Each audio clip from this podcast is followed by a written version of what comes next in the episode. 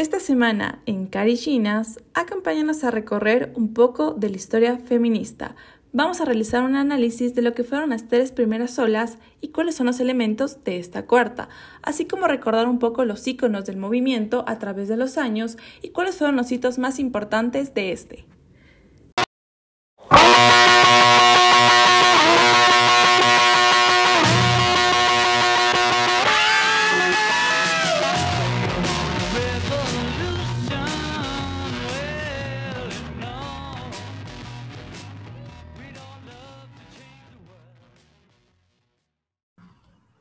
Todos, yo soy Angie. Y yo soy Pacha. Y esto es... Carishinas. Bienvenidos todos una vez más a Carishinas, tu podcast para romper la burbuja. Yo soy Pacha y esta vez en este increíble episodio vamos a estar hablando un poco acerca de el devenir feminista. ¿Cómo exactamente fue el momento en que nos dimos cuenta que es una necesidad de volverse feminista frente a un sistema que nos oprime? Al igual que mostrar un poco hablando de la diferente historia de cómo se forma este movimiento, las diferentes, las diferentes olas que existen dentro de este, y más que nada cuál ha sido el proceso que se ha tenido que, tener para poder llegar a la actualidad. Entonces, cuéntame un poco, Angie, eh, ¿cómo, ¿cómo, has estado, eh, cómo, cómo fue tu devenir justamente? Bueno, precisamente fue, creo que las ideas que me llevaron a deconstruirme totalmente nacieron con lo que fue este acto tan natural que es la menstruación. ¿Por qué?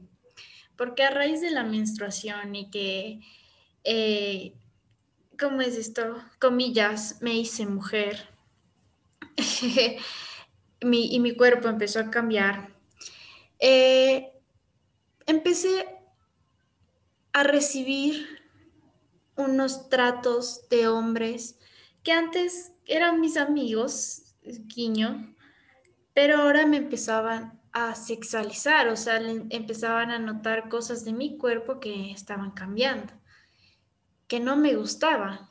Y, no me, y, ahí despertó es, este grito, ¿no? Porque, porque ellos tienen que ver mi cuerpo y, y querer usarlo para su conveniencia. O sea, entonces, y a raíz de eso nació, nacieron muchísimas cosas más, de que me daba miedo salir a la calle, me daba, me daba miedo eh, caminar sola, porque el acoso callejero nunca falta, y que me hicieron darme cuenta que, que así como me pasa a mí, le pasa a muchísimas personas. Me atrevería a decir que la mayoría de mujeres en el mundo ha recibido acoso callejero y, me di cuenta que, no podía no hacer nada, que debía tomar acción y que, y que debería, quería encontrarme más con, con, un movimiento que me ayude a, a visibilizar estas cosas que me pasan siendo mujer y en esta realidad en la que estoy. Pero bueno, y tú, Pechita, cuéntanos tu devenir.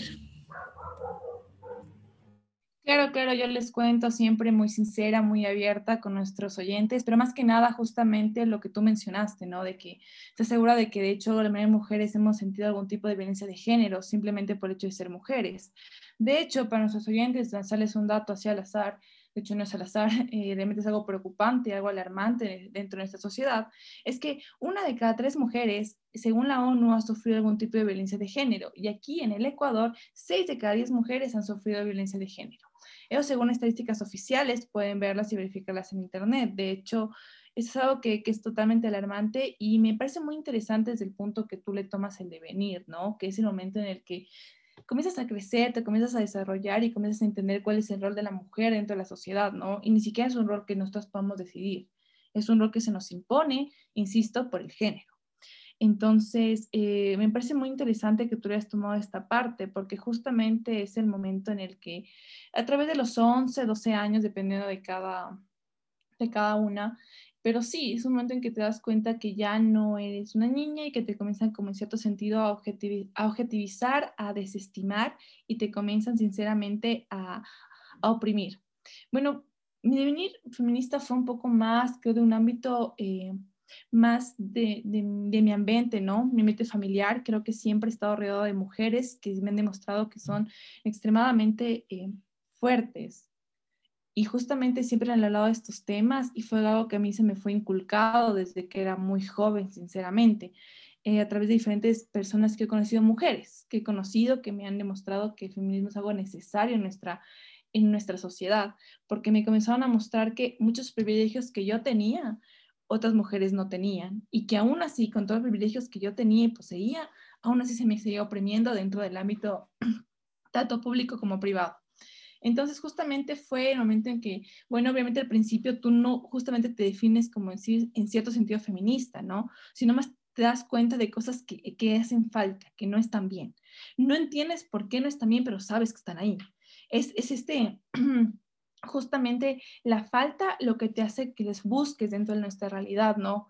Entonces, fue esto lo que me comenzaba a dar cuenta y decía, bueno, y desde que yo me recuerdo que desde que era muy, muy, muy joven, la gente siempre me decía como que tiene esas ideas medio, medio así, y era justamente por este, porque me inculcaron que las cosas no son así correctamente.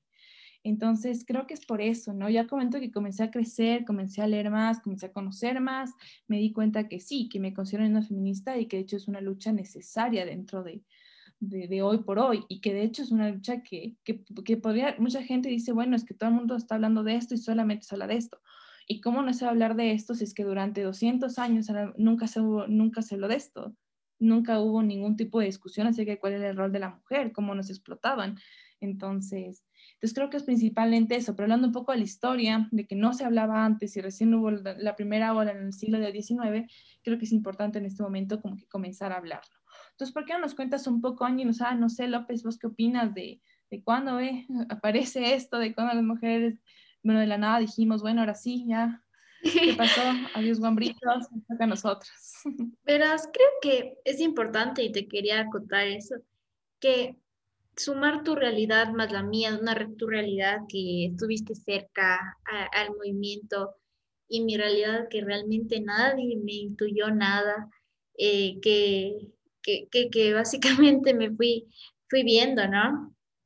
Eh, me parece que le vamos a dar un enfoque bastante interesante a lo que es la historia, porque tenemos que comprender nuestra historia para encontrar y agradecer todo lo que ha, pasado, ha hecho este movimiento por nosotras, porque no por nada, de día de, mañana a hoy tenemos derechos, créanme.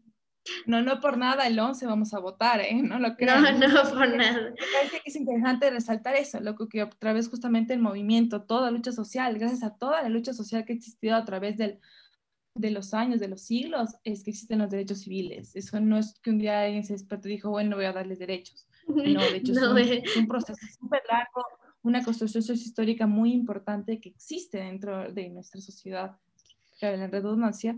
Entonces, sí, sí, me parece que es importante destacarlo y más que nada conocerlo, ¿no? Porque a veces lo tenemos a lo desconocido, criticamos lo desconocido sin tener fundamentos. Entonces, Exactamente. a ver, conozcamos. Exactamente, pero antes de adentrarnos en la historia del feminismo y comprender un poco eso, ¿te acuerdas que íbamos a hacer esta dinámica del feministrómetro. ¿Qué tan feminista eres según los estándares actuales, no? Porque una feminista tiene que ser raya paredes, abortista y, y, con el pelo pintado y tatuajes, tú sabes de eso, ¿no? Yo, yo, de hombres. yo de hombres, ajá. Entonces, a ver, Pachita. Imagínate que, se, nos, estereotipa a las mujeres y también se les estereotipa a, las feministas, ¿cachas? O cómo está el sistema, pésimo. Pero a ver, dale, dale tus preguntas, a ver si es que, qué tan buena feminista soy. A ver, ¿qué tan buena feminista eres? Em, ¿te, eh, ¿Te depilas? Sí. Menos 10, menos 10. Una feminista no puede hacer eso. Em, ¿Te pintas el cabello? Ya lo mencionamos. No. ¿Te maquillas? el cabello.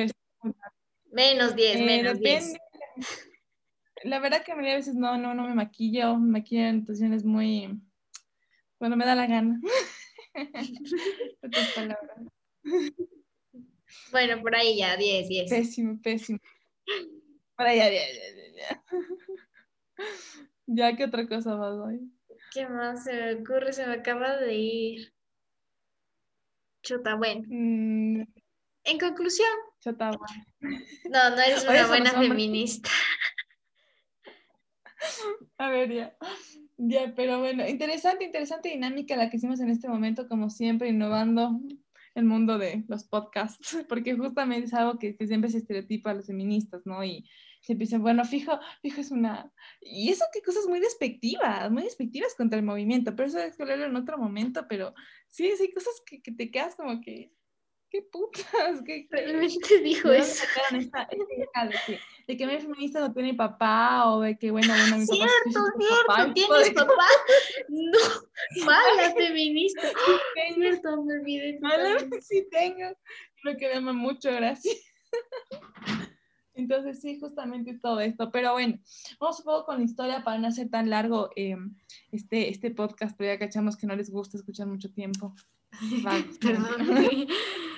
Bueno, vamos con la historia del feminismo, porque como les mencioné, es importante entender nuestro pasado, nuestro, para trazar nuestro presente y nuestro futuro. Empecemos un poco. No te rías, está riendo la Qué cámara. poético, qué poético. La, empecé yendo poética. Hemos ya conversado bastante desde la prehistoria, la situación y el rol de la mujer. Y dado este carácter androcéntrico que se le dio a la historia, las mujeres siempre fueron invisibilizadas, partiendo desde eso. Entre los antecedentes, porque es importante que hubo precursoras de esto para nacer después a las olas que conocemos. Yo he escuchado full y no sé si has escuchado tú, Pachita, que, que, que algunos hombres argumentan, ay, pero es que el feminismo le dio nombre Francisca, un hombre. O sea, tienes que agradecernos también eso.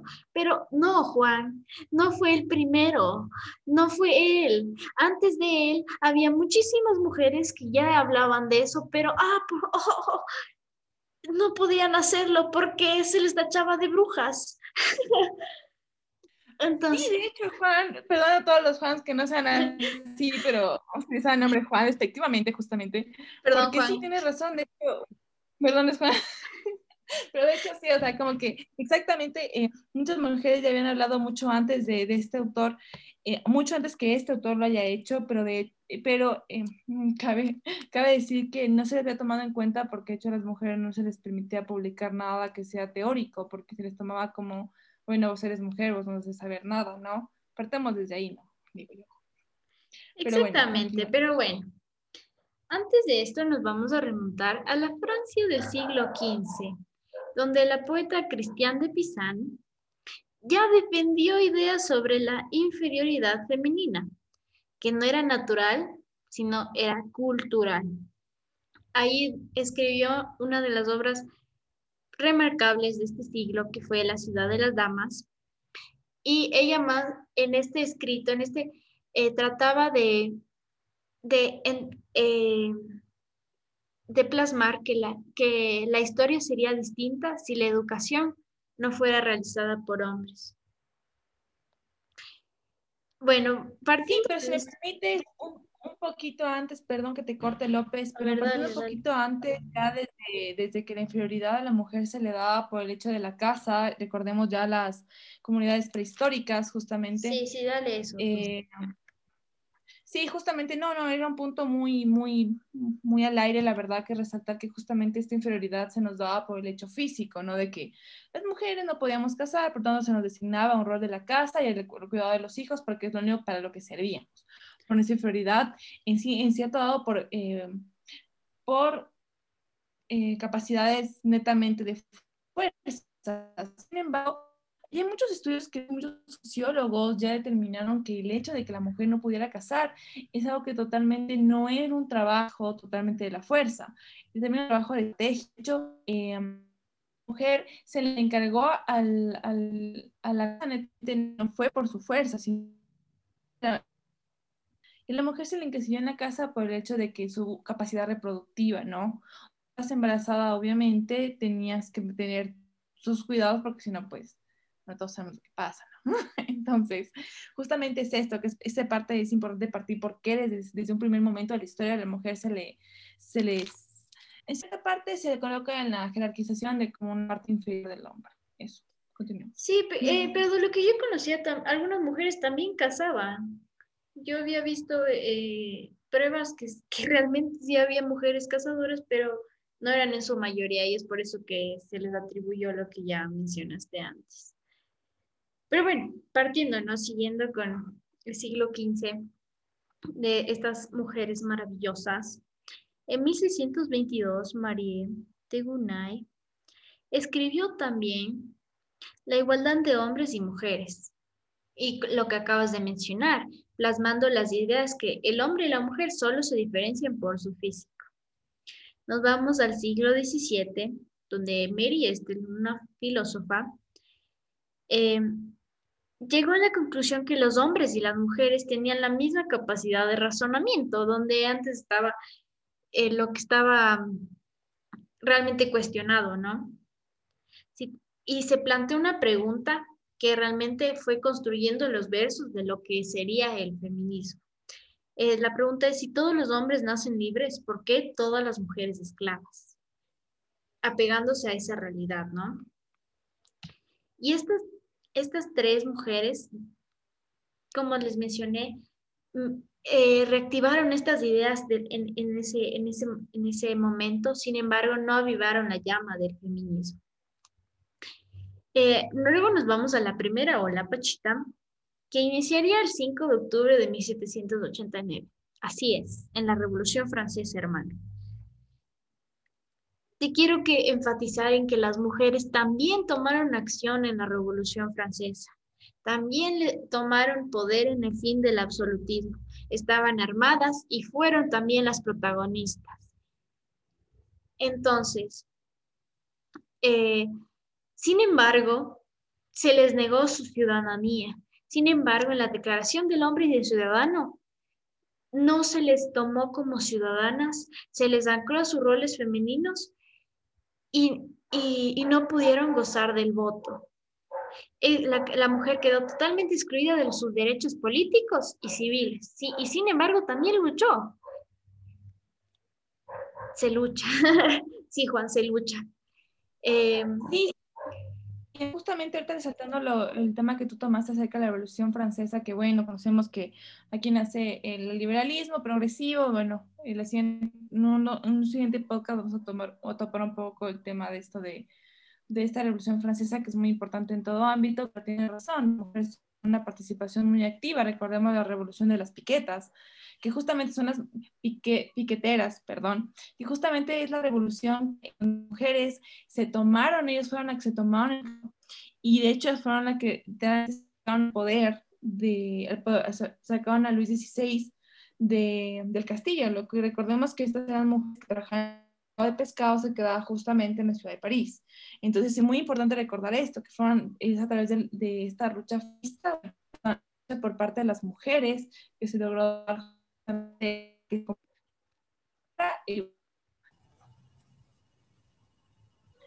entonces sí, justamente López y Mejas hace una pequeña como, un pequeño como, como diálogo al aire justamente de la, del papel que tuvieron las mujeres dentro de la Revolución Francesa, es justamente la Revolución de las Piqueteras, que fueron eh, un grupo de mujeres que en su mayoría eran vendedoras de pescado, eran panaderas, mujeres trabajadoras en los mercados, ¿no?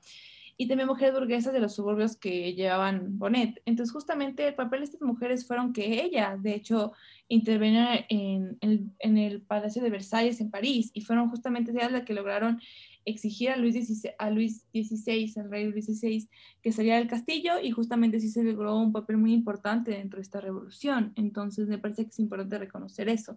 Y tú también lo que dijiste de que después de esto la mujer fue olvidada y como que al hombre se, se tomó literalmente solamente a los hombres las mujeres se les dejó de lado hasta, como vamos a ver, en, este, hasta el voto. Bueno, continúa. Exactamente, el hombre se atribuyó todo el mérito y no reconoció a, esta, a, que las mujeres también pelearon por eso. Y fue Olympe de Gauche quien escribió eh, esta misma declaración del hombre ciudadano adaptándola a los derechos de la mujer. Eh, fue un calco en, el, en 1791. Es curioso porque eh, Olympe de Gouges murió en la guillotina. ¿Por qué? Porque silenciaron su voz. Como siempre, el patriarcado. Bueno, en, este, en, este, en, este, esta época se realizaron los llamados clubes femeninos, que eran lugares donde las mujeres podían debatir sus ideas. Y, algo interesante en todo este tiempo, cuando las mujeres, cuando los hombres se dieron cuenta que las mujeres también podían tomar acción, también tenían el poder y se estaban reuniendo, como siempre, nos silenciaron. Los, este, estos clubes fueron cerrados por los jacobinos. Em, luego tenemos a Mary Wollstonecraft, nada más, quien se reveló ante los argumentos. Vamos entrando un poco más en los temas de la ilustración. Que, y se revela Mary ante las ideas de Rousseau. Ya todos conocemos a Rousseau, ¿no? Uno de los filósofos más renombrados dentro de, de la historia. Pero no todos saben que Rousseau tenía ideales sobre la inferioridad de la mujer. Rousseau pensaba que eh, la mujer siempre debía de, estar en un segundo plano, debía sentirse solo para la satisfacción masculina. Mm, y esto, eh, esto contraargumenta. Esto es un patrón que se repite, o sea, este es un patrón que se repite durante la mayoría de los filósofos chuta, creo que trae toda la historia. Desde Aristóteles se colocaba a la mujer como simplemente un sirviente del hombre y que solo está destinada a trabajos domésticos. De hecho, Aristóteles lo dice. Obviamente creo que es justamente función de la época y a la mujer se le veía como un objeto de decir. Entonces, eso es importante también destacar los diferentes filósofos a través de la historia. Exactamente, Pachita. Y bueno, Mary eh, le plantea que la mujer es desigual y, da como clave de todo este movimiento a la educación y que todo esto es fruto de las pautas sociales de la época. La educación era la clave, era el fin, era potenciar la autonomía y la independencia económica, lo que ella pensaba que podría eh, ayudar a una mujer libre. Ajá. Ella también aclara que la pasión no es solo femenina, es más, va destruyendo estos, estas pautas, ¿no? Como dije. Y escribe todo esto en la Vindicación de los Derechos de la Mujer. Nos vamos ya a la... Claro, antes de pasar, también me gustaría justamente destacar lo que acabas de decir en este momento, que es que la mujer, ¿por qué siempre se le sacó del espacio público? Fue justamente porque se le consideraba que era demasiado emocional para justamente poder participar en Excelente espacios. y que se trataba como una persona histérica, bueno, como histérica, como sobresaltada y demasiado emocional. Y justamente ese fue el mismo argumento que utilizaron durante el voto, e incluso un poco más. Y por favor, pasemos justamente al voto y discutimos un poco más acerca de eso. Bueno, exactamente, se va marcando ya la primera ola con su piedra angular, que era la reivindicación femenina a través de la educación y el voto. En el siglo XIX aquí nacen las, las, las famosas sufragistas que pedían votar porque así podrían tomar parte en las decisiones políticas, es decir, podían crear y, y derrocar leyes a favor de la reivindicación femenina, que ya estábamos hablando, ¿no? Y aquí nacen dos movimientos, uno en Estados Unidos y otro en Europa. Tú ibas a decir algo sobre la sufragée. Sí, sí, justamente me, como te había comentado, López, de hecho en Francia hubo como una división, ¿no? Que es importante reconocer en el momento que hablamos un poco de las ramas de feminismo, tanto marxistas como liberales, ¿no? Ya. Eh, existe justamente en Francia que se dividen entre las, perdón, siempre me, siempre me excuso por mi francés, que no es lo que debería ser, ya voy a tomar clases, pero justamente eh, un evento que se llama las sufragettes y las sufragistas. Perdonarán, pero justamente los sufragettes eran una ala radical del feminismo que se desarrolló en Francia justamente porque es importante esto, porque era radical, porque quiso deslingarse totalmente de cualquier vínculo que tengan con otro tipo de partido político que se manejaba en tal época. Eso quiere decir, no se querían, no, tenían, no querían tener nada que ver, por ejemplo, con el movimiento obrero que se desarrollaba durante la Revolución Industrial. Y, por ejemplo, es lo que diferenciaba de la sufragista, que la sufragista, en cambio, era como una la más moderada dentro del feminismo francés, en cuales sí que consideraban que aliarse con otras luchas sociales era igual de importante porque, eh, bueno, eso lo veremos en el momento que vemos las ramas del feminismo en un capítulo posterior, pero justamente es esto. Pilosos, pilosos. Eh, la, división. Ya, es interesante, ya. Eh, bueno, es que, y bueno, seguimos con estas dos divisiones de las sufragistas, estos dos momentos de la historia, ¿no? Realizados uno en Estados Unidos y otro en Europa. En Estados Unidos, el movimiento sufragista se, se vinculó al abolicionista, porque es que no cachan, no había diferencia entre un esclavo y una mujer. Y el esclavo mayormente se le, se le discriminaba por diferentes razones, pero el hecho de ser mujer ya era hecho de discriminación, imagínense. Entonces, en 1848 se realiza un, un una, no aglomeración, sino un conversatorio eh, donde se realiza la declaración de Seneca Falls, que, se, que sería el primer escrito colectivo de feminismo, eh, realizado por Susan Browell. Aquí es donde se logra la quinta enmienda, o sea, en este tiempo se logra la quinta enmienda y los esclavos libres pueden votar, pero las mujeres no. Entonces, aquí es cuando cuando intervienen estas mujeres que ya les mencioné, que Susan Browell Anton y Elizabeth Cady Stanton, y logran que se realice la 19 enmienda dentro de la Constitución y logren el voto. Bueno, vámonos también ya a las Europas. Dale tú, Pachita. Sí, no, ya. Nos vámonos para las sufragistas británicas, que esta es eh, creo que es un poco más conocida esta lucha porque también hay una película, véanla. Eh, se les atribuye una lucha con, en comillas, moderación, ¿no? Porque empezaron así, estas sufragistas empezaron con moderación, empezaron con mitines, empezaron con charles, con panfletos, pacíficas, ¿no?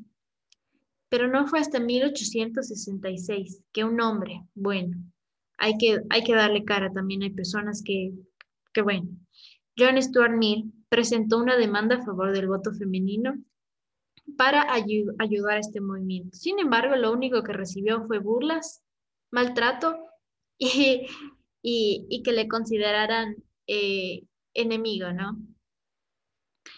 Emmeline Pankhurst una mujer remarcable que deben, deben sonarla, no es muy conocida y deben tomar en cuenta, fue quien dijo una, una creo, que es una célebre frase que es hechos y no palabras. Y, así fue denominada la líder, o sea, se, es, la, es la líder de las sufragistas y fundó en 1903 la Unión Social y Política de las Mujeres. Aquí es cuando ya dejaron esta comillas, moderación, y empezaron realmente a alzar su voz, empezaron a destruir plazas, a, quemar cosas, a meterse inclusive con los políticos. Y ahí es cuando el Estado intervino y empezaron a encarcelar varias mujeres. Pero sin embargo, la lucha no quedó ahí. Se realizaron huelgas de hambre y, y esto le cobró algunas vidas de algunas mujeres que hoy por hoy debemos agradecerles igualmente. Bueno, ya estamos entrando por la Primera Guerra Mundial. ¿Y sabes qué pasa en la Primera Guerra Mundial, Puchita? Sí, este mismo, este mismo Estado se comunica con la Unión Social y Política de Mujeres Sufragistas para que sustituyan a los hombres en los trabajos que ya que estaban disponibles. En fin, la hipocresía, ¿no? Y en 1928, bueno, las británicas consiguen el voto a partir de eso. Eh, un dato interesante, el, el primer país que, que, que, que, permitió el voto femenino fue en, en, Nueva Zelanda en 1893, muy adelantados. Eh, también quería hacer aquí una anotación porque es muy fácil hablar del, del feminismo occidental, pero ¿qué pasó con el feminismo latinoamericano? ¿No? Es importante que entendamos que eh, aquí el despertar feminista no fue tan fuerte, por, sí, porque por las diferencias de clase más que nada, porque solo las personas eh, con conexiones fuera podían acceder a ese tipo de conocimiento lastimosamente. Entonces, la mayoría de conexiones feministas se las digo a, a mujeres burguesas y, y, bueno, aquí quería resaltar a, a María Eva Perón, quien fue una de las precursoras aquí dentro de Latinoamérica, en Argentina, quien en 1947, quien defendió los derechos políticos y logró algunas cosas en Argentina. Vamos con la segunda ola. Sí, estoy hablando mucho, Pachado, tú dime. Vamos no, no, simplemente yo la verdad he querido como quejarle un poco más a López hablar porque de hecho, ella es una leída, como dice mi abuelita, en ese tema. No, no, no, no, más que nada justamente porque pienso que la historia es buena relatarla así, pero también el momento de ella puede hacer un poco de aportaciones. Por ejemplo, en este momento me voy a tomar la, la atribución de, por ejemplo, justamente reconocer que no, las mujeres no quemaban cosas, ¿no? Sino simplemente se daban a la iconoclasia que, que existía dentro del Estado, ¿no? Primera aclaración para nuestros queridos oyentes, justamente que lo que representa el Estado a través de monumentos. Entonces, cuando te digan, pero, una, pero ¿por qué rayan la pared? Es porque es una protesta contra el Estado, de la opresión que daba el Estado hacia las mujeres desde la primera ola, desde 1800, año. Entonces, perdón, justamente es esto, la iconoclasia que se da contra el Estado y contra lo que representa y contra el rol que le coloca a la mujer desde la misma parte estructural de la sociedad. Y como segunda aclaración, también justamente vimos cómo se logró dar el voto femenino, al voto a las mujeres, ¿no?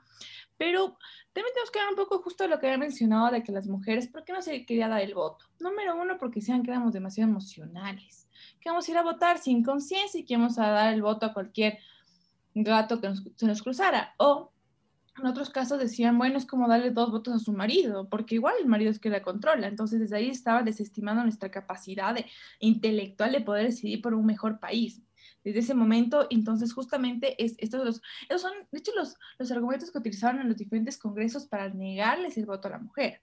Entonces, es una, creo que es una importante aclaración de, de cómo se nos concebía, ¿no? Dentro de, de, la sociedad en ese entonces. Pero bueno, continuamos con la segunda. Claro, Pachi, tienes totalmente la razón. Como una mujer que nació para ser madre y cuidar a sus hijos tenía tiempo para leer y estudiar y saber por quién votar, ¿no? No, no, no, imposible. bueno, vamos entrando a la, segunda ola, que es a partir de las décadas de, las, de los 60, con Virginia Woolf, una maravillosa escritora que visibilizó mucho la sexualidad femenina, se declaraba abiertamente bisexual y empezó a, y empezó a darle una voz a aquellas mujeres que se identificaban con esos procesos. También es importante resaltar a, Coco Chanel, porque como mencionamos, se terminaba la, guerra, la, Primera Guerra Mundial. En la Segunda Guerra, eh, extinguido eh, todo esto, se empiezan a diseñar, eh, se empiezan a diseñar la libertad a través también de la ropa. Empiezan a, a, destruir esos trajes que las oprimían. Adiós los corsets, bye. Ahorita están de moda, pero en esa época eran, eran un símbolo de opresión. y, bueno, ¿no? Se va extinguiendo un poco eh, este movimiento sufragista que vamos de la primera ola por la Segunda Guerra Mundial. Pero después de un tiempo bastante dormido y, y, y, y sin paz, ¿no? Simone de Beauvoir, en 1949, aviva la llama de lo que fue el feminismo, ¿no? Al escribir su, obra más remarcable, que es El Segundo Sexo, donde, em, bueno, la mayoría de personas, bueno, ha sido un, totalmente un, escrito eh, histórico que ha hablado mucho sobre la, el rol de la mujer, con su célebre frase de no se nace mujer, se llega a serlo. Y aquí quería dar un dato interesante, no sé, no sé si sabías, Pachita. Em, es importante para, que para que las personas entiendan, loco, o sea, ser feminista es un proceso, no puedes, no nace así, ¿no? Simone de Beauvoir, quien fue una maravillosa escritora, quien sembró la semillita del feminismo moderno, se declaró feminista después de 20 años de su publicación del, del, del libro para que entiendan un poco más. O sea, ¿tú querías decir algo? Sí, sí, de hecho también quería aportar un poco acerca de este libro. Lo que tú dices es justamente que, bueno, es un básico. Tú quieres leer un poco de, de, teoría de género, justamente. Pero lo interesante que hace Beauvoir en, en, en el en el 49, justamente retratar la diferencia biológica que se nos dio a las mujeres, ¿no? La primera parte de su libro es totalmente una aclaración de por qué las mujeres biológicamente sí somos biológicamente diferentes a los hombres, pero eso no nos hace menos capaces. Entonces, justamente dedicó su primera parte a aclarar algo que debe haber sido aclarado hace mucho tiempo antes. Y se atribuye casi la mitad de su libro a explicar por qué somos iguales biológicamente y luego la segunda parte explicar justamente cómo se nos oprime a través de estas cosas biológicas que nacemos con ello, que no podemos hacer nada al respecto. Entonces, justamente es un libro importante, lo cual, como dices, una, es una lectura básica para poder entender un poco de, de, de, lo, bueno, del rol que cumple la mujer dentro de la sociedad en el siglo XX. Pero también me parece que es algo importante considerarlo un poco ya obsoleto, no, sin embargo, no eh, se le quita lo importante, por el hecho de que actualmente ya existe la concepción de que biológicamente no somos diferentes. Ahora, en cambio, otro tipo de, de formas de dominación frente al género, ya no a través del sexo, sino frente al género. Pero bueno, continuemos un poco más, justamente me parece interesante lo que, lo que estamos planteando en este momento a través de la historia. Sí, Pachita, totalmente. Igual es un libro, léanlo por favor. Es un, es un análisis bastante fuerte a partir desde la procreación, desde la, desde, desde la gestación, desde el aborto, desde todas las situaciones em, eh, relacionadas con la mujer.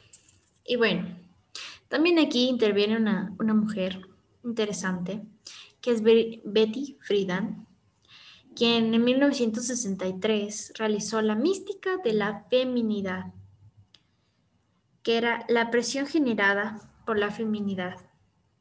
Ella es la precursora del feminismo liberal, para, los, para que, bueno, vamos a entender un poquito más después de esto en, los, eh, en, en las ramas del feminismo.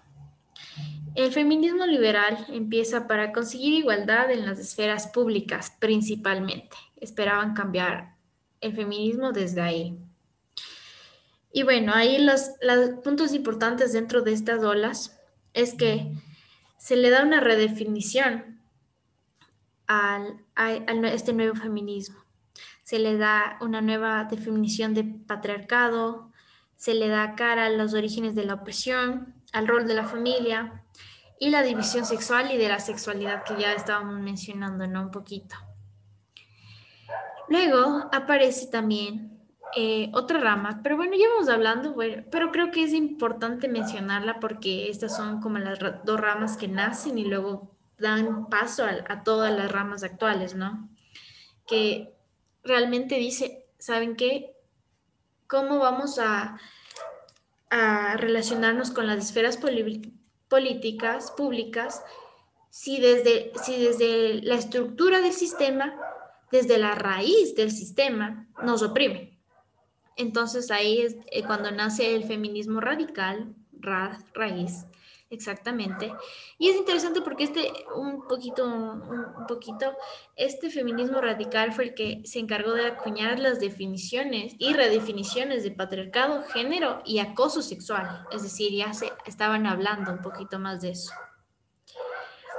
Eh, aquí, aquí aquí me gusta y es algo que nosotros creo que tenemos, Pachita, que interviene una mujer, una gran mujer que se llama Kate Millett, que sustentada por su obra Política Sexual, tiene, nace el eslogan, le da, que es lo personal es político. Y que creo que no hablamos de eso en este episodio, pero bueno, lo vamos a hablar más adelante. y, y bueno, van, va pasando las olas y, es algo que debemos tomar en cuenta, es que todo en, esta, en toda en esta segunda ola no se tomó en cuenta a las mujeres negras, islámicas y transexuales. Es decir, esos grupos fueron totalmente separados de las mujeres y también las lesbianas, ¿no? Porque en, algún, en algunos feminismos no se tomaban en cuenta a las lesbianas por ser el hecho de que se las atraían otras mujeres también. Pero bueno, Vamos a las épocas de los noventas con la tercera ola y nace esta interseccionalidad que les vamos mencionando para que dependiendo de la realidad en la que sea esté viva esa mujer pueda tener su definición de feminismo, ¿no? Y ya, bueno, vamos llegando a la cuarta ola, que es la ola actual, ¿no?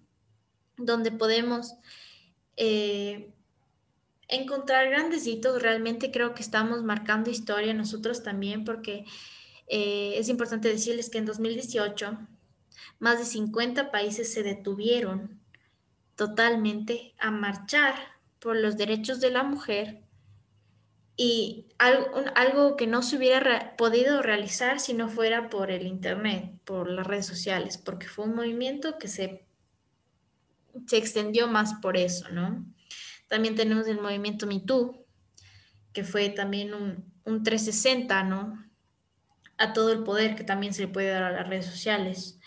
Eh, también que podemos tener, ah, a partir de, la cuarta ola del feminismo, no sé si sabías tú, Pachita, pero es que nace este te le da el término de responsabilidad afectiva a, a las relaciones.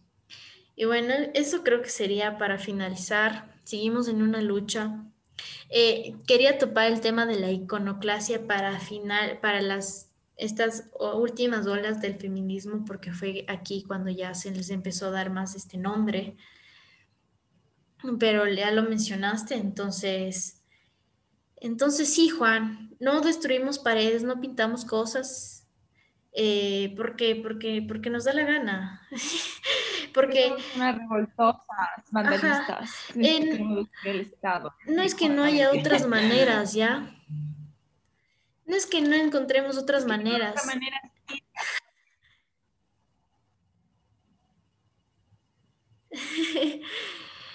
sí, Juan. Sí, Juan. Perdón, sigue hablando, perdón. Es que justo me entró una llamada. No, no, eso solamente era solamente era una llamada al aire, un comentario al aire diciendo, bueno, sí, porque somos unos vandalistas y es porque de hecho no hay otras formas. Y de hecho es la teoría que se mantiene y lo que mantenemos actualmente de que esa es la mejor manera, porque créanme que ningún derecho que está escrito en nuestra constitución se consiguió dialogando. Busquen un poco la historia y recuerden por qué tenemos una república actualmente, o bueno, un estado eh, concebido como lo tenemos. Creo que ese es el fin de todo esto, ¿no? Demostrarles que hubo cosas se hicieron, murieron muchísimas mujeres, murieron muchísimas personas eh, para poder gozar los derechos de ahora. Ay, se me fue totalmente, no mencioné algunas cosas sobre la educación. Eh, sin embargo, es importante entender que ahora tienes eso gracias a, a, tu, historia, ¿no? Y si la entiendes vas a poder no, no tener esos ideales tan sesgados, ¿no? Pero bueno, sí, me parece No, no, simplemente como para una última acotación, porque nos pasamos un poquito del tiempo y como sé que no les gusta escuchar, cacho. Pero no, solamente que recuerdo que me viene a la mente una frase que una vez alguien que conozco me dijo, eh, que somos hijos de nuestros tiempos, ¿no? Entonces, justamente, eh, como podemos ver a través de la historia, eh, a la mujer se le ha estimado de muchas formas y se le ha dicho loca, vandalista en muchos momentos de la historia. Pero yo creo fervientemente que así como eh, en una época se consideraba a la mujer como loca por querer conseguir el voto y querer opinar acerca de la cosa pública dentro de, un, de nuestro país, me parece que no formas a conseguir muchos derechos que actualmente muchas cosas se nos tildan como ideas occidentalistas, como, como si siguiéramos la corriente porque sí, sin motivos claros, o como si simplemente le arriesgaríamos todo por cosas que no tienen sentido. Me parece que el tiempo nos dará la razón frente a muchas cosas que se debaten actualmente a nivel internacional respecto a la mujer. Entonces, somos hijos de nuestros tiempos, solo no hay que olvidar que la lucha es lo que lleva al cambio. Y si no vas a cambiar todo, entonces no cambies nada. Si no cambias todo, no cambias nada. Entonces, eso, Carichinas, creo que esto fue esto por esta semana. A le toca, a la López le toca la, la, la película, los films, porque recuerdan que también somos cinéfilos Pero bueno, recomienda, loco, recomiendo. Yo creo que les recomiendo a las sufragistas. También hay algunos documentales por si quieren introducir al feminismo que están en Netflix. Ojalá puedan, eh, eh, eh, ojalá puedan, tengan el medio para, para, para, para acceder a Netflix, ¿no? Sin embargo, también pueden verlos por YouTube. creo que eso yo, tú. Claro, a mí me toca, como siempre, ya saben, la música. Y yo les voy a recomendar una canción sasa. No, no, no es canción sin miedo, aunque sí está muy buena. Es otra que se llama La Cumbia Feminista. La Cumbia Feminista, la, que iba a pensar la misma. Es, buenaza, es buenaza, les recomiendo full. Ese es para, va para todos los Juanes, sin ofender a cualquier Juan que esté escuchando esto y que no, no que piense así, pero es full buena. Y de hecho es como que un pequeño mensaje para todos esos que nos dicen feminazis. Entonces, eso ha sido creo que todo por esta semana. Recuerden tomar agüita, rieguen a sus plantas, son seres vivos, necesitan agua. Háganme el favor. Entonces, esto, eso ha sido todo. Yo soy Pacha. Yo soy Angie. Cuídense mucho. Les amamos. Bye. Esto es